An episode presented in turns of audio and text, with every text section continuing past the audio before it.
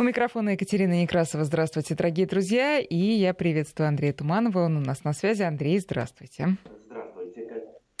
Как-то вас не очень хорошо слышно. Сейчас, а, да, да. сейчас получше. получше. Да, сейчас получше. Здравствуйте, да. друзья. Андрей, ну что, э, о чем будем говорить сегодня? Я так понимаю, что не можем мы обойти тему жары, которая э, нас, ну я бы не сказала, что мучает, нет, радует, но это налагает нас, на нас определенные обязательства в отношении наших растений. Да, самое главное поменьше пугаться синоптиков, которые нас э, ну, пугают практически каждый день чем-нибудь аномальным. Ну, вот каждый день, вот обязательно. Дождик прошел, покрапал, аномальные дожди обрушились на Россию, ветер подул, аномальные ветра, ну и так далее, и так далее. Ну, по поводу жары тоже, естественно, все, караул, просто ничего не будет расти, все вот у вас сгорит. Вот давайте тогда вот э, просто, просто вот логически подумаем. Вот смотрите, есть, например, Краснодар и Краснодарский край, да? Там такая температура всегда. А что такое Краснодарский край? Это житница. Да? Что там не, от жары там не сохнет при нормальном, естественно, уходе. И все хорошо. Или Крым, там тоже такая же температура. Какие проблемы? Они разве жалуются? Они разве говорят, что нормальная жара? Нормальная жара. Поэтому у нас, в принципе, нормальная, хорошая погода. Наслаждаемся вообще, э, получаем удовольствие от этой погоды. Э, ну, и, естественно, чуть-чуть корректируем свое отношение к растениям, потому что ну, садовод э, для того и нужен, чтобы в зависимости от погоды которую мы не всегда можем предугадать, корректировать свое отношение к растениям. Там дожди идут, поливать не надо, да? То есть это не как там поливалки в Москве идет дождь, они поливают, идет жара, они поливают, да. А, а мы должны думать, то есть мы рационально. В отличие от них. Поняла. Андрей, вы знаете, но нам сейчас надо скорректировать немножко качество звука. Если у вас есть возможность, э, пожалуйста, поближе к телефонной трубке или к компьютеру. А, друзья, пока я вам напоминаю, что 5533 — это номер для ваших смс только вначале не забывайте писать слово «Вести». И наш WhatsApp и Viber 903 176 363 3, и Андрею вы можете задавать любые вопросы, связанные с э, вашим э, садом и огородом. Но вот сегодня наша тема э, главная тема — это полив. И я помню, что слушатели прислали какие-то неимоверные технические изобретения, облегчающие им жизнь том числе и когда они уезжают в Москву, а тем не менее все поливается и э, прекрасно орошается само. А, Андрей, скажите, а вы видели когда-нибудь вот какую-нибудь самую совершенную систему, которая предполагает минимум участия садовода по части полива? Ну, по части полива я видел систему, например, в такой стране, как Израиль, э, где достаточно жарко, где есть пустыня Нигев, и при этом там э, масса кибуцы, которые производят много овощей, много фруктов, причем, например, э, даже так, таких влаголюбивых, как капуста и редиска. Представьте, редиска в пустыне выращивается, еще она у нас и продается. Но, естественно, все это за счет э, систем полива. То есть там ясно, что там не бегают люди с лейками, там, ну, ну во-первых, там вода в основном там морская вода преобразованная, да, ну, выпаренная. Э, и дальше эта вода там подается водопровод, потом это по трубочкам, потом капельное, либо капельное орошение очень, очень эм, такое вот э, э, по, по чуть-чуть, там, час по чайной ложке, как говорится. Либо это, эти трубочки, они даже тянутся под землей, не на поверхности, и поверхность остается почва сухая, а Э, вода поступает э, непосредственно корням. И очень экономно, потому что там управляет даже не человек, а управляет компьютер э, поливом. Но ясно, что наш садовод-любитель, ну, пока для него это такая космическая фантастика, пока для него главный инструмент все-таки лейка или шланг – Э, но какие-то, в общем-то, это похожие системы я уже видел. Кстати, э, такую систему автономного полива ее можно при желании купить, там, выписать откуда-то. Э, то есть я знаю, я знаю одного человека в Крыму, но это у него большой сад, где он именно вот такую систему закупил, вложился очень То сильно. Есть подземный Сначала... полив вы имеете в виду? Да, да, да. Сначала Ничего над ним себе. смеялись, смеялись, потому что это было очень дорого. И говорят, ты никогда не окупишь. Но когда он стал при минимуме воды получать максимум урожая, ну, плюс еще, если э, у вас, допустим, подземный такой полив идет, вам же не надо рыхлить э, поверхность почвы, культивировать, потому что если вы по поверхности поливаете, у вас образуется почная корка. Образовалась почная корка, ее надо разрушить для того, чтобы она не вытягивала лишнюю воду, потому что почная корка это э, хороший испаритель. И при э, частых, ну, маленьких э, поливах, э, наоборот, э, получается, что с помощью почвенной корки вы, наоборот, иссушаете свою землю. Вот. Э, а когда под землей поливается, то все остается там. Опять же, ничего, и если, эм, если допустим, управляет компьютер, не утекает лишка какая-то, потому что вот человеку трудно контролировать, э, вот сколько надо вылить под землю, он же не знает, да, э, для того, чтобы там определить на глаз – это надо там совочком прокопаться, посмотреть, как там смочена почва в зоне корней, не утекло ли там в более низкие слои что-то, потому что, ну, вода штука ценная, особенно в южных регионах или там, где нет воды, или там, допустим, вот э, в той же самой пустыне Нигеп, ну, она же на вес золота, да, вода, поэтому, естественно, ее максимально экономят. В принципе, нам тоже нужно максимально экономить воду, даже не из-за того, что Э, воды мало, допустим, у меня на даче воды много, хорошо. Но я понимаю, что вот это много воды сегодня, когда вот есть лет, летний водопровод и нет счетчиков, да, воды, ну, это, ну, наверное, все-таки не навсегда. Рано или поздно, э, в общем-то, заставят платить за каждый там э, литр э, потребленной воды. А, поэтому, поэтому я стараюсь, в принципе, приучать к себя, ну, если не к какой-то там такой дикой экономии, но, по крайней мере, к рациональному использованию. Но у вас же самое рациональное использование в том, что вы дождевую воду используете. Да, конечно. Ну, дождевую воду это вообще святое. Так, смотрите, с, с крыши она, скорее всего, утечет с домика, потому что, ну, когда сильный дождь идет, э, с крыши вот э, льется по бокам вода, она, как, правило, она, как правило, утекает, то, то есть э, там в, в канаву ушла и дальше рассосалась.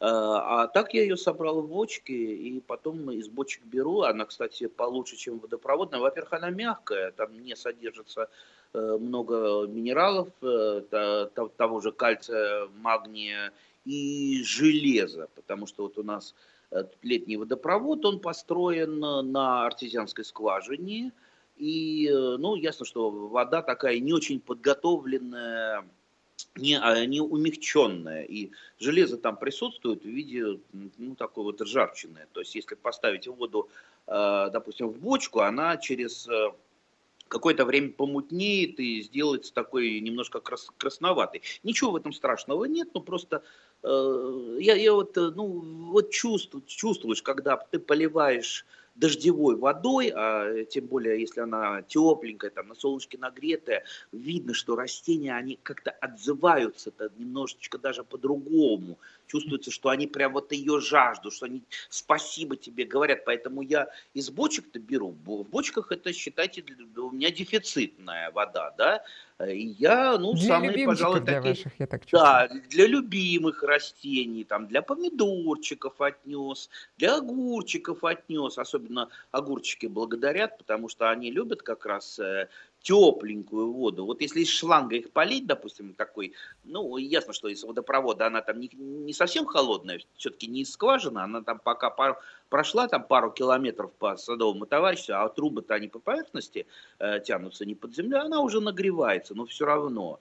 Вот чувствуется, когда польешь дождевой водой тепленькой, ну, совсем другое дело, там прям огурцы начинают... Ну, смотрите, а у меня вот, например, ситуация другая. У меня э, колодец на участке, никаких бочек у меня пока, ну, пока последние, там, сколько мы с вами лет ведем передачу, до сих пор я не запасла. А, поэтому все происходит э, достаточно жестко. Берется колодезная вода, вот та самая ключевая, холодная, и поливается в, э, там, последний момент, да, ну, перед отъездом, например, когда вот уже нельзя не полить. То есть ничего не выстаивается. Насколько это критично для растений? Ну, если, если вот ну, совсем караул, делать нечего и сил нету, Э, но растения требуют полива, ну, в виде исключения можно и колодезной водой полить, но растения будут протестовать, э, они будут вас ругать, им будет не очень приятно. Огурцы вообще могут на какое-то время перестать расти, то есть э, теплолюбивые растения особенно реагируют на холодную воду так вот отрицательно. А, ну, ясно, что еще э, задача воды это не только принести а, влагу, но и кислород, э, поэтому в нем э, должен быть кислород растворен, а если из колодца взяли, там кислорода нет, поэтому вот для насыщения воды и нужно, чтобы постояли бочечки, хотя бы сутки постояли, насытились. Поэтому Поэтому, ну вот, э, я думаю, нам, вам, думаю, купить, вам надо исправлять да, ситуацию. Да, надо да. бочки, бочки. Без бочек никуда. На даче вот бочка это э, такая вот нужная штука, да. У меня, кстати, когда-то были там лет 20 э, назад э, металлические бочки. Mm-hmm. Но металлическая бочка, она чем не очень хороша, что она все-таки Э, ну, где-то там через несколько лет она где-то дырявится и начинает течь. Да, и вы ее потом, э, я вот просто пробовал и э, запаивал, и красил, все без толку. Где-то закрасил, запаялся, с другой стороны потекла. Поэтому я купил пластиковые бочки. Пластиковые бочки это ну, намного надежнее. Хотя одна у меня все-таки лопнула зимой. А так, в принципе, даже вода там замерзает и, как правило, не лопается. Во всяком случае, вот пластиковые бочки мне служат уже где-то, э, ну, лет лет, наверное, 17, а то и О. больше. И все, и все как новенькие, представляете? Отлично. Все как новенькие. Нет, когда так вы сказали, что, что лопнул, я подумала, ну вот, каждый год покупать по новой бочке, засорять природу пластиком, нет, 17 лет ничего, нормально. У нас тут э, э, вот такой способ предлагает слушатель из Москвы. Шлангом поливайте крышу, вода скатывается в бочки, нагревается э, быстро, соответственно, особенно в жаркий день. Ну, тоже способ. Ну, любой способ, но э, насчет крыши, я думаю, это все-таки немного такой, э, потратите много труда, чтобы там залезть на, залезть на крышу первое, да, вот я уже там, допустим, жарой, когда работы много и когда устал, на крышу меня не загонишь, потому что, да, я лучше где-нибудь там внизу поковыряюсь, так что, не, я, пожалуй, в бочке лучше налью и, и оставлю их на солнышке. Хорошо, тогда давайте э, пройдемся по нашему саду и огороду и решим, что мы можем все-таки поливать изредка, а что нуждается вот прямо в ежедневном поливе в те дни, когда нет дождей. Ой, э, вот давайте только не будем выводить какие-то аксиомы, потому что аксиома в нашей дачной жизни, это, ну, пожалуй, самое, самое неправильное. То есть вот надо поливать тогда-то, надо поливать то-то, надо поливать так-то. Э, понимаете, каждый исходит из тех обстоятельств, которые у нее есть на садовом участке. И каждый исходит из возможностей. У кого-то воды много, у кого-то воды мало. Э, у кого-то там, э, там растения, те, которые практически не требуют полива, там как картошка, которой хватает э, небесной влаги, у кого-то, у кого-то там масса огурцов и редиски и капусты, тех культур, которые требуют много влаги, у кого-то э, почва влагоемкая, там, допустим, там с глиной, с, с органикой, с большим количеством, либо у кого-то, как у меня, подзол. Туда вот сколько не лей, воды, все будет мало. То есть вот сейчас вот такую погоду, если я с утра полью, у меня через два часа поверхность почвы будет сухая. Вот просто пыль и смотреть на это э, садовод, ну ясно, что там в глубине почвы, если я нормально полил, там влага есть, но вот э, если с поверхности смотреть, это просто караул, хочется немедленно опять поливать. А э, много поливать это тоже глупо потому что вы и воду тратите, вы вымываете минеральные элементы, потому что, ну, э, вот э, это тот самый случай, когда кашу можно испортить маслом, то есть излишними э, поливами. Поэтому э, вот вам придется самому думать, сколько, когда и как, основываясь на каких-то вот, вот наших направлений, факторов, которые сейчас вот я озвучу. Вот, допустим, когда поливать? Вечером или утром, да? Вот старый такой вопрос, многие спорят садоводы. Как, когда лучше? Да, по-моему, ну, в жаркие дни поливают и утром, и вечером. Настоящие это садоводы. Да, можно утром и вечером. Но, допустим, вот представьте, а, если я полил утром, а жара стоит, печет солнышко, то, конечно, а, вода будет быстро испаряться. То есть там, вот представьте, с утра полил, а уж полдень, полдень близится, а полдень это солнце жарит, естественно, по максимуму испаряется. То есть в данном случае у нас большая часть воды потратится не на нужды растения, а на испарение. А если я полил вечером, да, полил вечером, солнца нет, до утра э, почва влажная, вернее, даже не до утра, а до полдня э, следующего дня почва влажная, ну хорошо, растения используют влагу. То есть в данном случае более экономно, да, э, Поэтому, если жаркая погода стоит и у меня не так много воды, естественно, я буду поливать э, э, предпочтительно поливать вечером, если выбирать между вечером и утром. Но это еще не все, потому что ну, э, здесь мы вот выбрали лучший вариант для того, чтобы сэкономить воду в жаркий день, но есть, например, другие э, варианты. Вот представьте, уже вторая половина лета, да, начинается, скоро начнется. Растения начинают э, потихонечку болеть, те же там да, помидоры, фитофторы, огурцы там ложной мучнистой росой – а все вот эти вот грибные болезни, что они любят? Ну, кроме, конечно, кроме плохого садовода, потому что если садовод не занимается профилактикой, у него, конечно, все болезни присутствуют, да? А, ну, вот кроме этого, что они еще любят? Сырость. Болезни? Грибные. Сырость, конечно, сырость.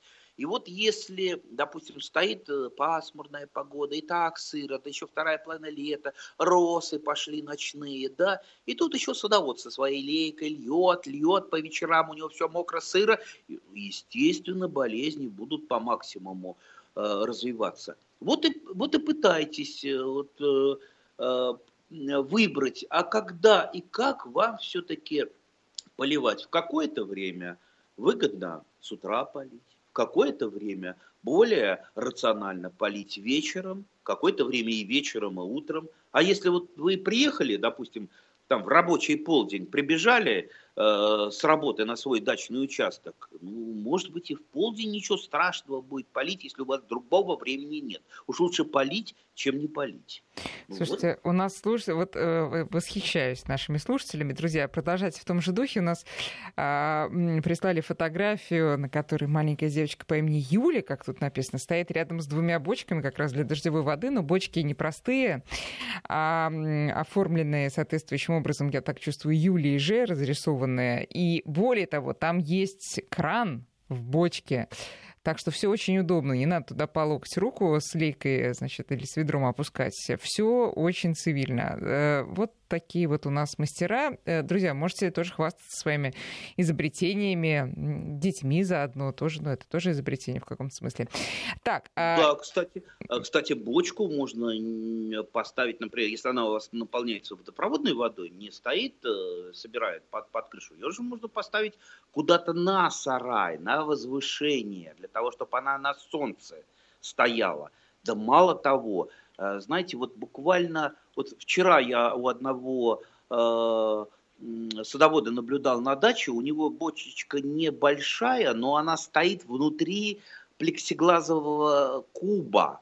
То есть такой вот он куб сделал, как аквариум, и внутри такая вот бочечка стоит. Я думаю, что, зачем он так сделал? И потом я сообразил, вот представьте, на солнце, как в этом кубе нагреется вода, потому что вот представьте, сейчас вот в теплицу заходишь э, в такой жаркий день, там за 50 градусов, то есть вода это будет э, уже нагрета, она уже не, не просто чуть теплая будет, она уже горячая ну, будет. А горячая. А горячее-то можно поливать? А, А, а горячее можно сама душ принимать. Ну, душ понятно. А принимать, а посуду мыть, а к вечеру она остынет, остатками польем. Так что не волнуйтесь, теплая горячая вода, она пригодится, пригодится на даче. Представьте, если у вас там пятеро внуков, сколько вам э, понадобится горячей воды, чтобы их отмыть после полевых работ.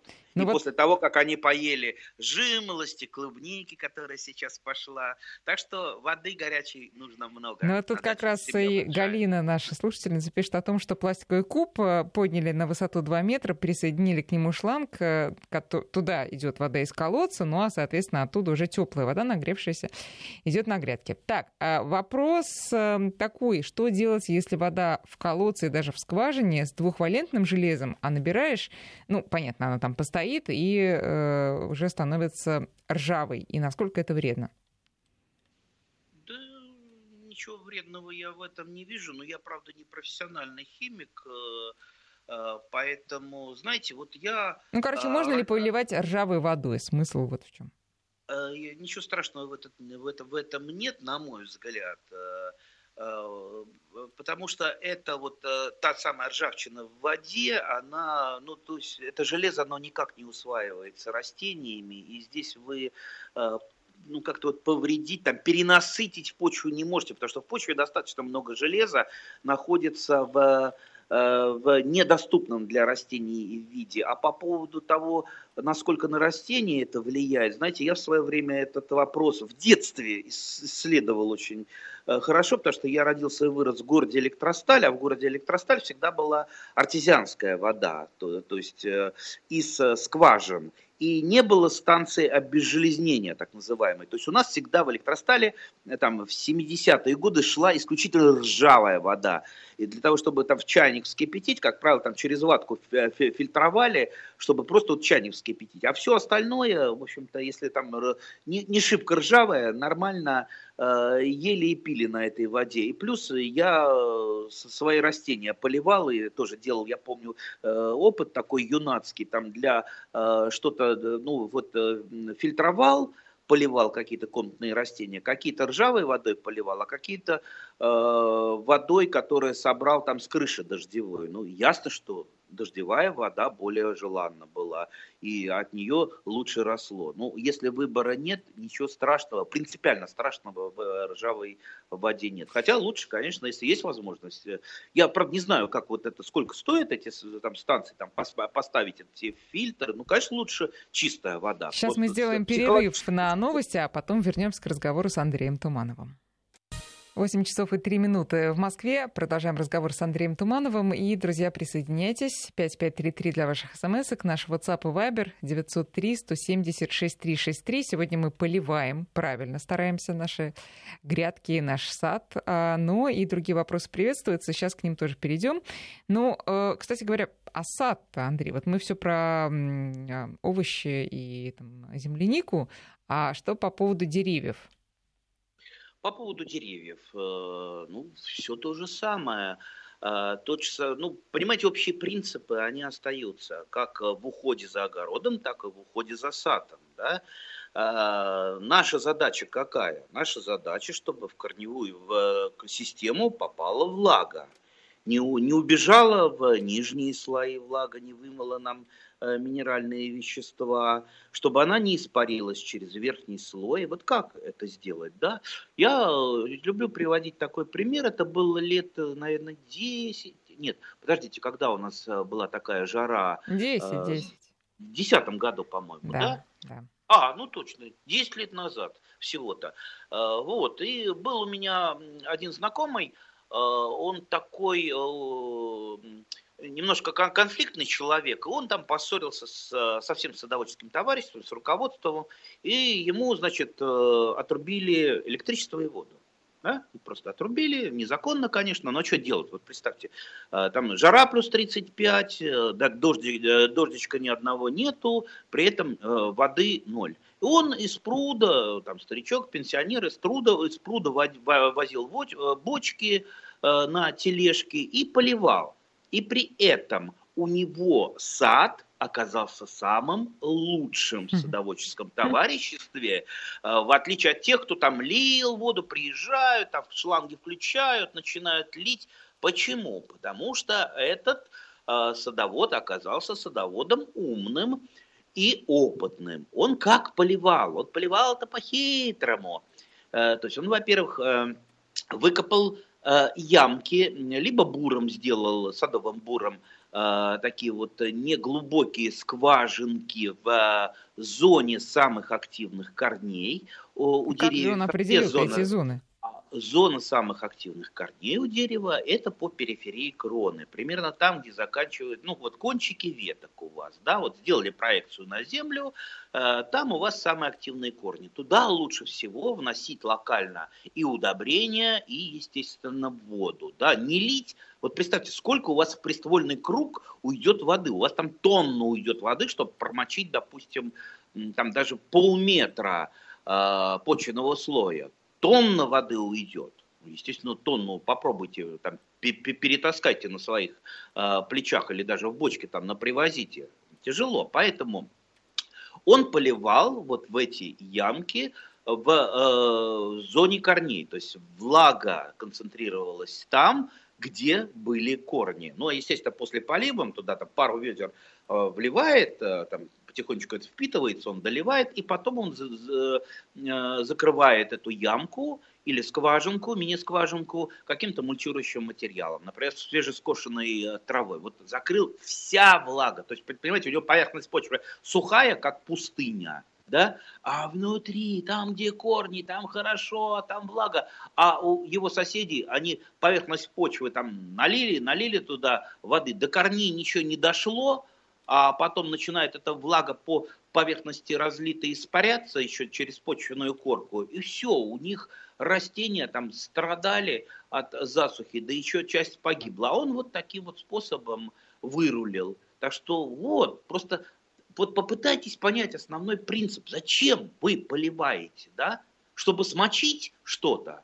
Нет, мы так не можем. Мы должны рационально сделать, смочить. Мы должны то место, где находятся корни. Опять же, корни корням рознь. Я сказал, там полметра э, смочить. Ну да, вот э, самые активные корни, ну, конечно, это поверхность почвы у той же самой яблони, у плодовых деревьев. Но опять же, у яблони э, корни располагаются глубже, чем, например, у облепихи или у вишни. Поэтому, если вы поливаете э, облепиху, ну, наверное, глупо ее там э, лить, э, там промачивать э, почвенный слой там полметра. Достаточно там 15 сантиметров, и вам облепиха будет благодарна.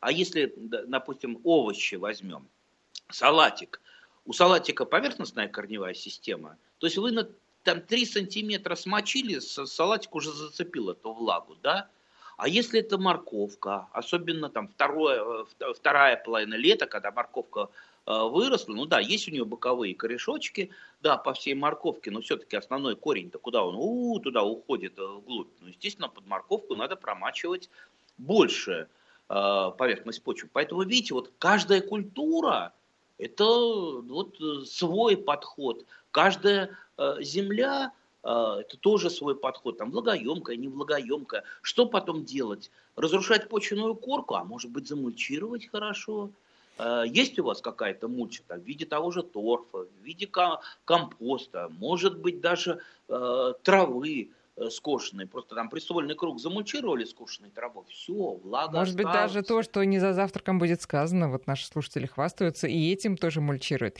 Тут э, Дмитрий из Рязанской области прислал, во-первых, а, потрясающие помидоры, фотографию, и рассказал, что в теплице он провел в земле шланг пористый и вот таким образом поливает капельно а, прямо из магистрали. Ну, из магистрали, ну, опять же, смотря, да, теплая там вода, как рассказал ну, Андрей, такое тоже бывает или нет, да. Ну, вот вода прогревается, работает теплица, всегда комфортно, влаги нет. А, вот. Хотя я бы, может быть, усовершенствовал эту систему все-таки не из э, магистрали бы сделал, а из какой-то бочки, потому что с помощью поливов мы можем дополнительно э, внести питание для растений. Вот представьте, в ту же бочку мы там, э, там либо какие-то минеральные удобрения растворили по инструкции, либо там органику растворили, и просто вот не просто поливаем, но еще и подкармливаем. Видите, мы делаем две работы одновременно. Здорово, прекрасно. Вячеслав из Уфы спрашивает, а есть ли смысл поливать, если земля постоянно влажная? А зачем? А если вы сыты, имеет смысл есть, да?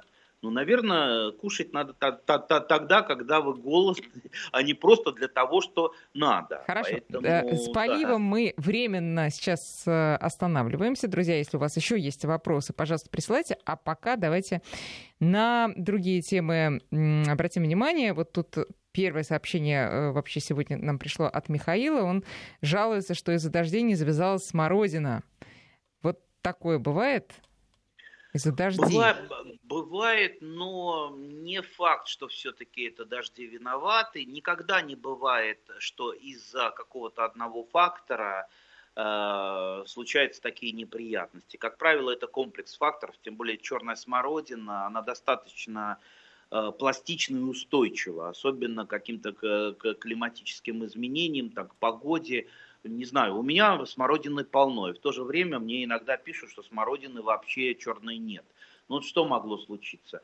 А, ну, ну а может это начала... быть какая-то болезнь типа манилиоза на вишнях, э, которая вот в э, определенных местах живет? Я, и... бы, я бы для начала проверил на почкового клеща, потому что в последнее время очень сильно распространяется почковый клещ. Вот там, где, если почка у вас поражена клещом, все, из нее завязи не будет. А отличить почку здоровую от почки, пораженной клещом, клещом достаточно просто, либо осенью, когда листья облетят, либо рано весной. То есть эти почки, они такие круглые, а, в отличие от э, здоровых, они похожи на такие маленькие качанчики капусты. То есть здесь, если это действительно клещ почковый, а тем более, если вы за этим не следите, он может э, размножиться там практически там 90% почек э, поразить, и тогда вообще смородины не будет. Ну, то есть отследите это, посмотрите, есть он или нет. Если есть, э, в любом случае вы должны с ним бороться, но я борюсь с ним просто, я там выщипываю, эти почки и осенью, и весной, и у печку, либо там куда-то в гриль их сжигаю, э, можно э, использовать препараты для борьбы с, клещ, с клещами, так называемые акарициды, то есть это группа препаратов для борьбы с клещами. Но опять же по инструкции именно тогда, когда надо, а не когда вы там что-то заметили. Потому что тогда, когда надо, это время там, фенофаза выхода клеща из почки, то есть это весна. Ну, посмотрите, когда и посмотрите, что такое акарициды, какие они э, бывают. Ну вот с этого бы я начал. А что еще может быть? Ну, могут быть, допустим, там, э, зави, э, вернее, во время цветения быть возвратные заморозки. Но если, допустим, у черешни возвратные заморозки, э, там любая отрицательная температура, она уже побьет пестики и не будет урожая, то у смородины, ну, я думаю, эта температура где-то даже ниже минус трех.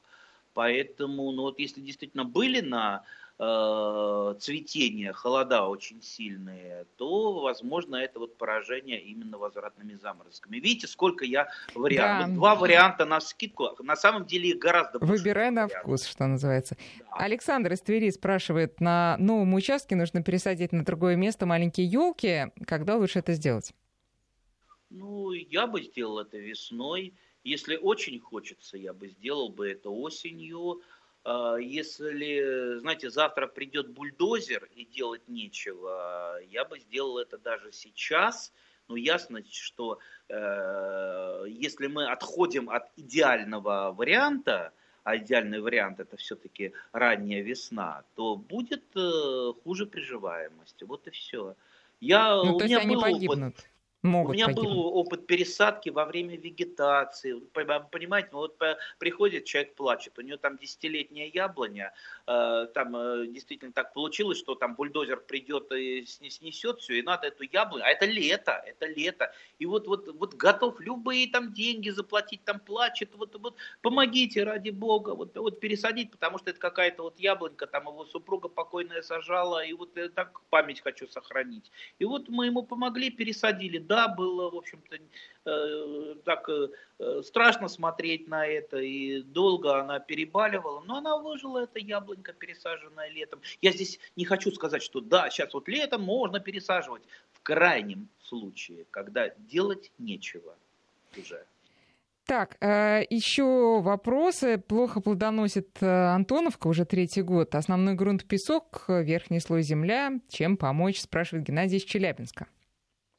Ой, чем помочь? Знаете, самое главное поменьше слушать э, советов из интернета. Я тут вот с утра мне тоже пишут ведь, и вот одна женщина пишет, вот что-то у меня помидоры погибают я все, вроде все сделала правильно, как э, там советовали. Я говорю, что вам советовали? А мне советовали опрыснуть э, помидоры нашатырем, зеленкой и йодом. Я говорю, ну, если вы это сделали, то странно, ну, да, что они, то, они точно плодоносить нормально не будут, да.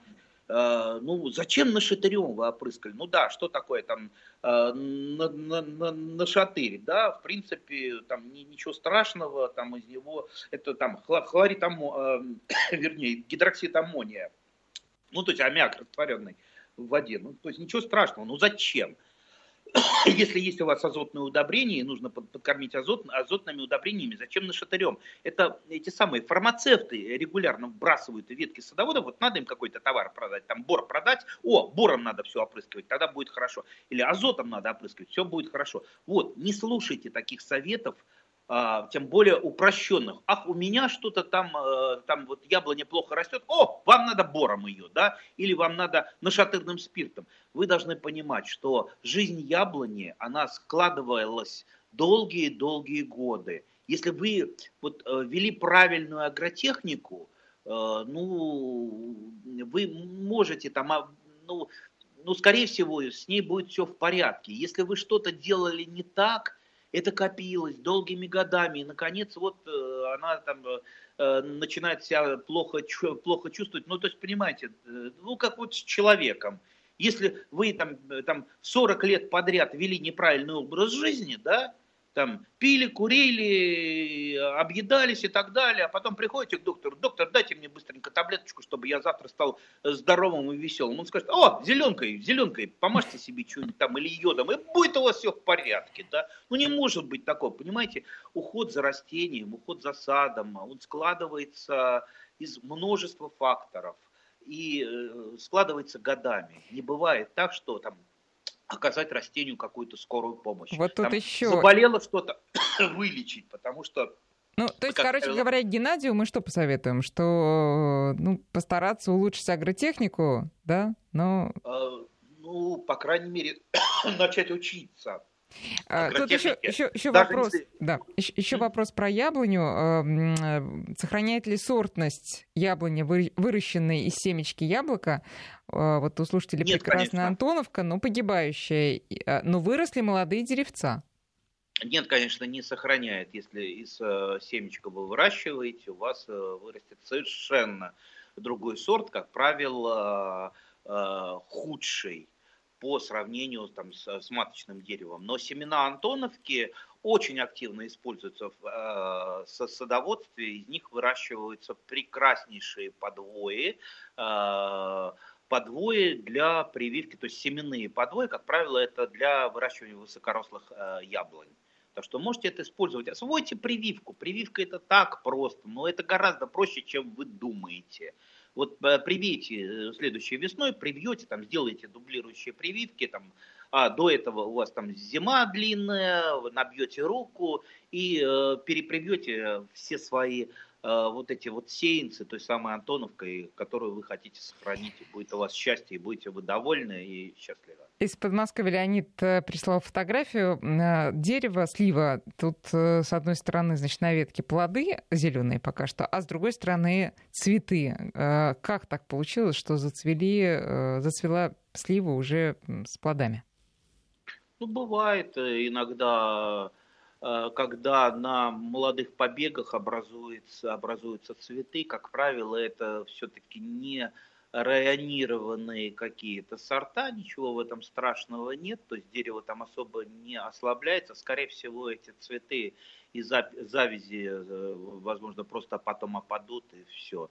Э, бывает. Вот тут бы еще и сорт знать, и биографию, и как выращивается. Видите, не просто нужно э, сказать, вот опять же, я с врачами сравниваю. Доктор, у меня болит голова, чем мне лечить? Или там, насколько это опасно? Он скажет, голова голове рознь. Человек человеку тоже рознь. Головная боль может быть от тысячи причин. Так и здесь. Это может быть от разных э, причин. В том, ну, э, чаще всего это происходит, что вот у растений немножко сбиваются ритмы. А, Но трогать всего, не надо. Да. Наладиться, должно наладиться само, да? А что трогать? Понимаете, э, есть такой э, может быть, не совсем научный термин, как переухаживать э, за растениями. Понимаете, когда вы постоянно лезете с э, так излишней заботой к растению, там постоянно там щиплете их, треплете, там нашатырным спиртом пытаетесь подкормить, потому что э, в интернете прочитали, либо хлебными корками зачем-то, э, ну вы просто замучите ваше растение. То есть, ну действуйте по нормальной классической агротехнике, не потому, что вам там показалось, что вам соседка сказала. Вот есть нормальная агротехника, она не такая э, сложная. Что нужно растению? Там, э, ему нужна вода, там, углекислый газ, ему нужны минеральные элементы, азот, фосфор, калий, плюс микроэлементы. То есть растение не ест дрожжи, сейчас вот дрожжами все э, подкармливаете. Зачем? Это все равно что. Хорошо, а вы вот э, готовы есть вместо обычной еды дрожжи, а? Исключительно. Что после этого с вами будет? Так и растение, оно не, оно не ест дрожжи, оно не ест хлебные корки. Андрей, из Тульской области да. пришел забавный вопрос. Вот уж э, этому растению ничего не надо э, дополнительно есть, подкармливать его ничем не надо. Значит, как победить глухую крапиву, спрашивает наш слушатель. Уезжаю на 4 дня на работу, возвращаюсь, она уже цветет. А, я еле отвоевал полсотки на кабачки и лук, но через четыре дня грядки приходится буквально искать на карачках. Спасайте. Ага, ага. Э, за четыре дня. А, ну, наверное, все-таки э, либо как-то по поверхности ее подкашивает э, крапиву, а, а крапиву все-таки надо вырывать с корнем. Так что перчаточки берите такие, да, Э, на коленочки встали и как такой мини-трактор пошли э, крапивку вырывать. То есть если вы ее вырвали, через 4 дня там не появится крапива. Я вот чувствую, что, наверное, вот этим триммером по поверхности чуть-чуть э, покосил нас ра, наш радиослушатель, да, ну, естественно, она через какое-то время, там, через несколько дней отрастает. Все, с корешочком вырываем не оставляем Хорошо. ни корни, ни стволики. Или же в суп. В суп свежую тоже можно. А... Ну, крапивы, крапивы много не съешь, скажем так. Она идет в охоточку. А ее надо весной. тогда сушить и... Э, сушите, э, сушите. Да. Кстати, заведете курочек. Да. Курочки очень любят сухую крапиву, веники сухой крапивой. Курочки? Ну ладно, тогда Курочки, ради да. такого дела и курочек заведем. А, из Челябинской области Надежда. Старую жимолость обрезать под корень, когда лучше сейчас, под зиму или весной?